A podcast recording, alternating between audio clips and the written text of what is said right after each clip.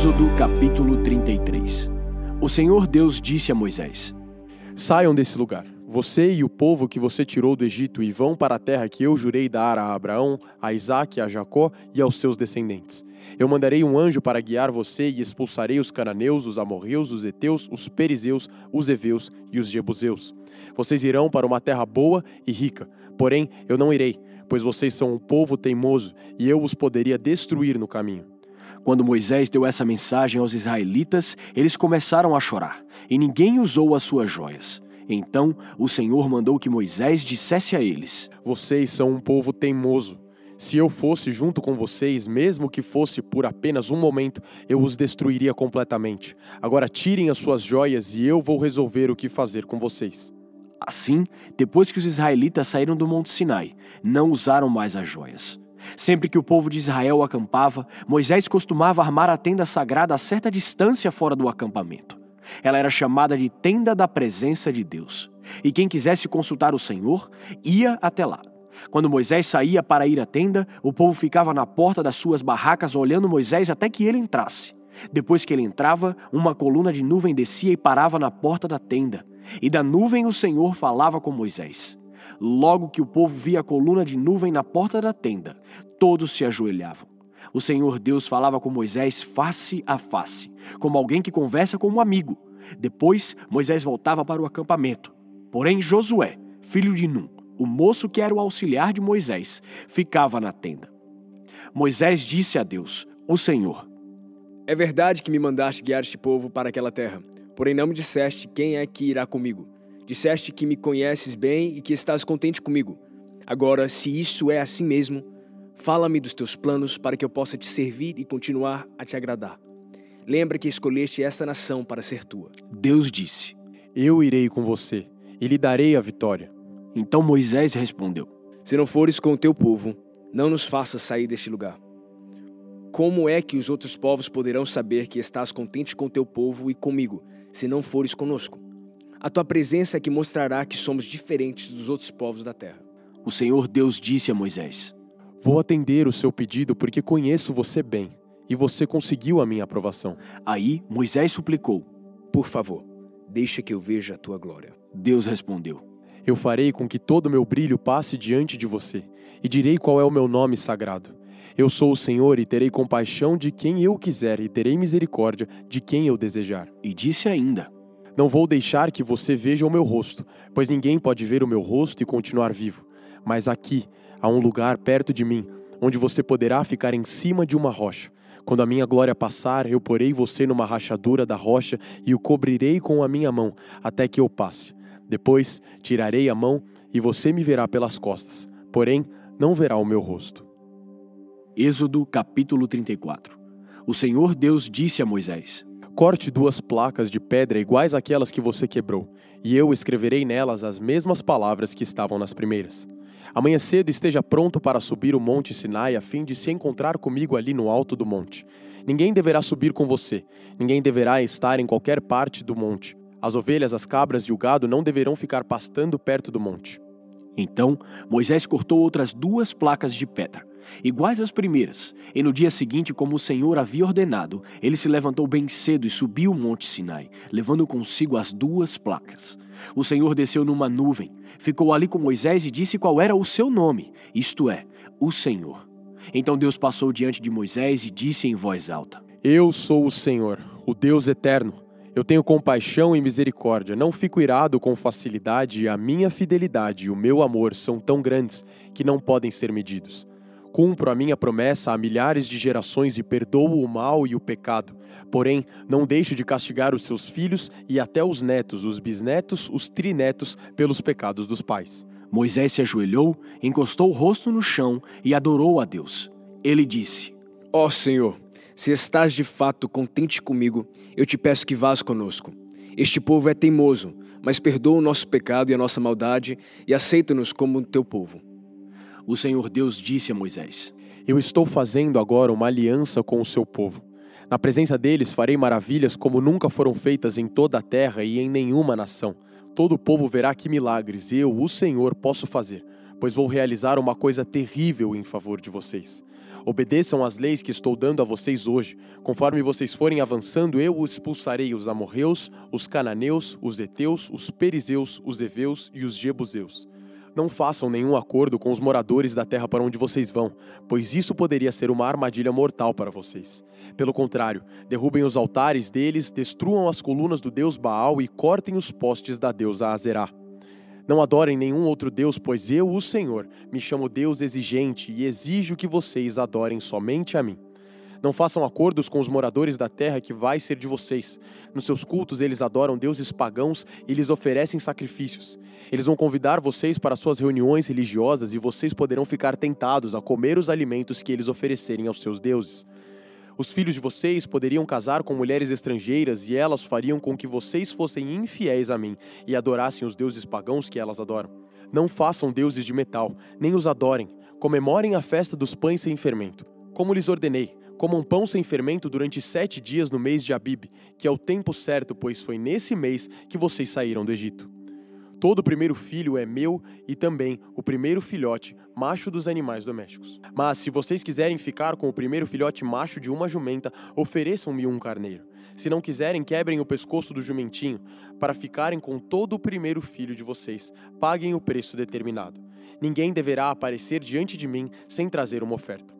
Vocês têm seis dias para trabalhar, porém não trabalhem no sétimo dia, nem mesmo no tempo de arar ou de fazer colheita.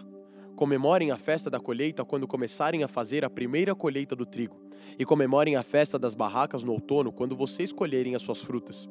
Três vezes por ano todos os homens israelitas deverão ir adorar a mim, o Senhor, o Deus do povo de Israel. Eu vou expulsar as outras nações que estão diante de vocês, e assim aumentarei o seu território. Então ninguém tentará conquistar a terra de vocês durante as três festas, quando vocês vierem a me adorar.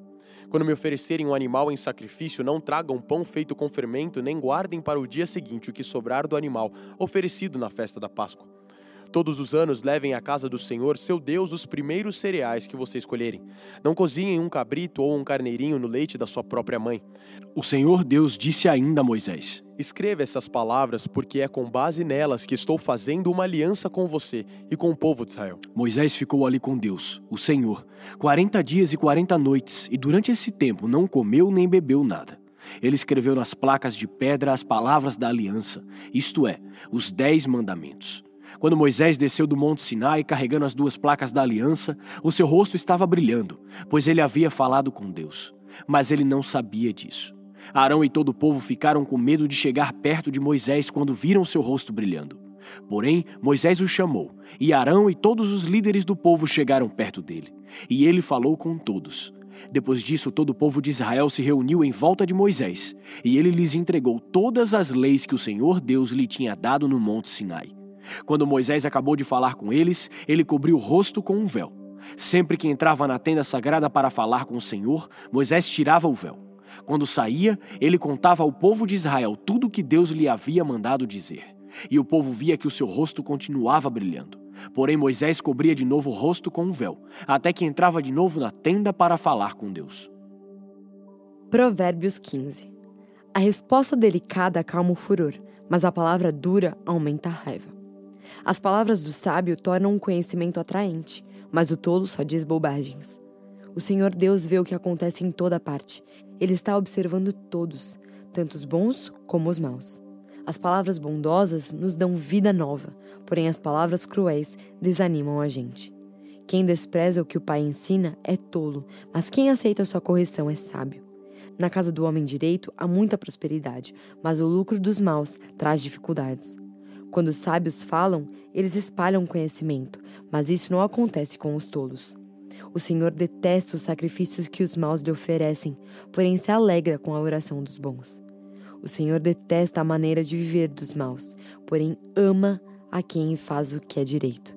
Quem abandona o caminho do bem será severamente castigado, e quem odeia ser corrigido morrerá. Se o Senhor sabe o que acontece até mesmo no mundo dos mortos, como poderá alguém esconder dele os seus pensamentos? O homem vaidoso não gosta de quem o corrige, ele nunca pede conselho aos sábios. A alegria embeleza o rosto, mas a tristeza deixa a pessoa abatida.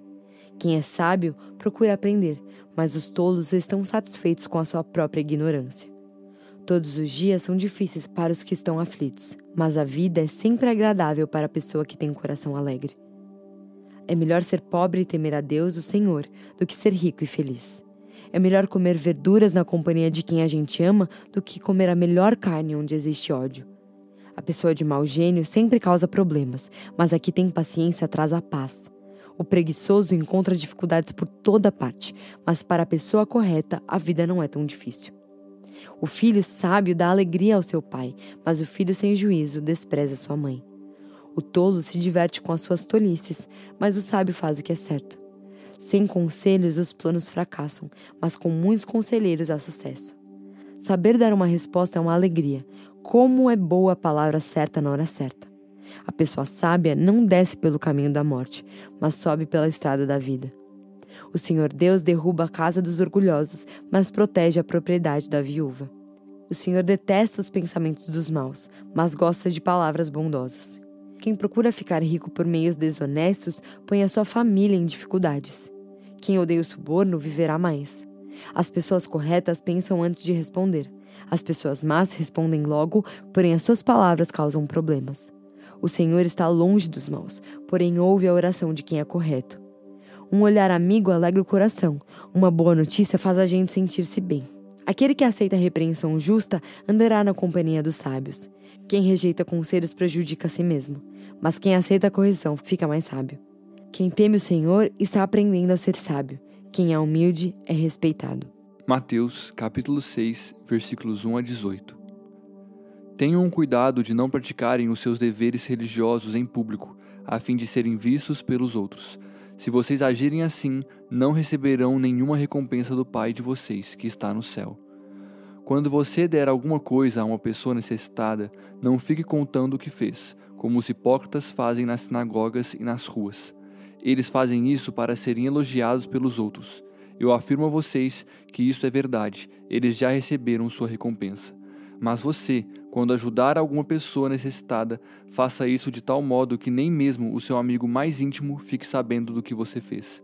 Isso deve ficar em segredo, e o seu pai, que vê o que você faz em segredo, lhe dará a recompensa. Quando vocês orarem, não sejam como os hipócritas. Eles gostam de orar de pé nas sinagogas e nas esquinas das ruas, para serem vistos pelos outros. Eu afirmo a vocês que isso é verdade. Eles já receberam a sua recompensa.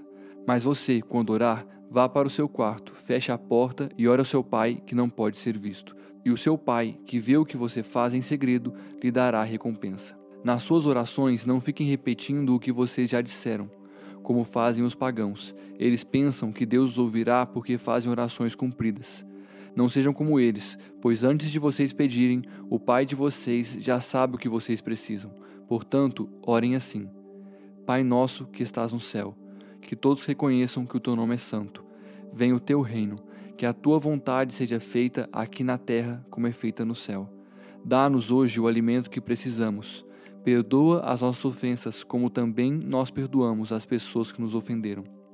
E não deixes que sejamos tentados, mas livra-nos do mal. Pois teu é o reino, o poder e a glória, para sempre. Amém. Porque se vocês perdoarem as pessoas que ofenderam vocês, o Pai de vocês que está no céu também perdoará vocês. Mas, se não perdoarem essas pessoas, o Pai de vocês também não perdoará as ofensas de vocês. Quando vocês jejuarem, não façam uma cara triste como fazem os hipócritas, pois eles fazem isso para todos saberem que eles estão jejuando. Eu afirmo a vocês que isso é verdade. Eles já receberam a sua recompensa. Mas você, quando jejuar, lave o rosto e penteie o cabelo para os outros não saberem que você está jejuando, e somente o seu pai, que não pode ser visto, saberá que você está jejuando, e o seu pai, que vê o que você faz em segredo, lhe dará a recompensa.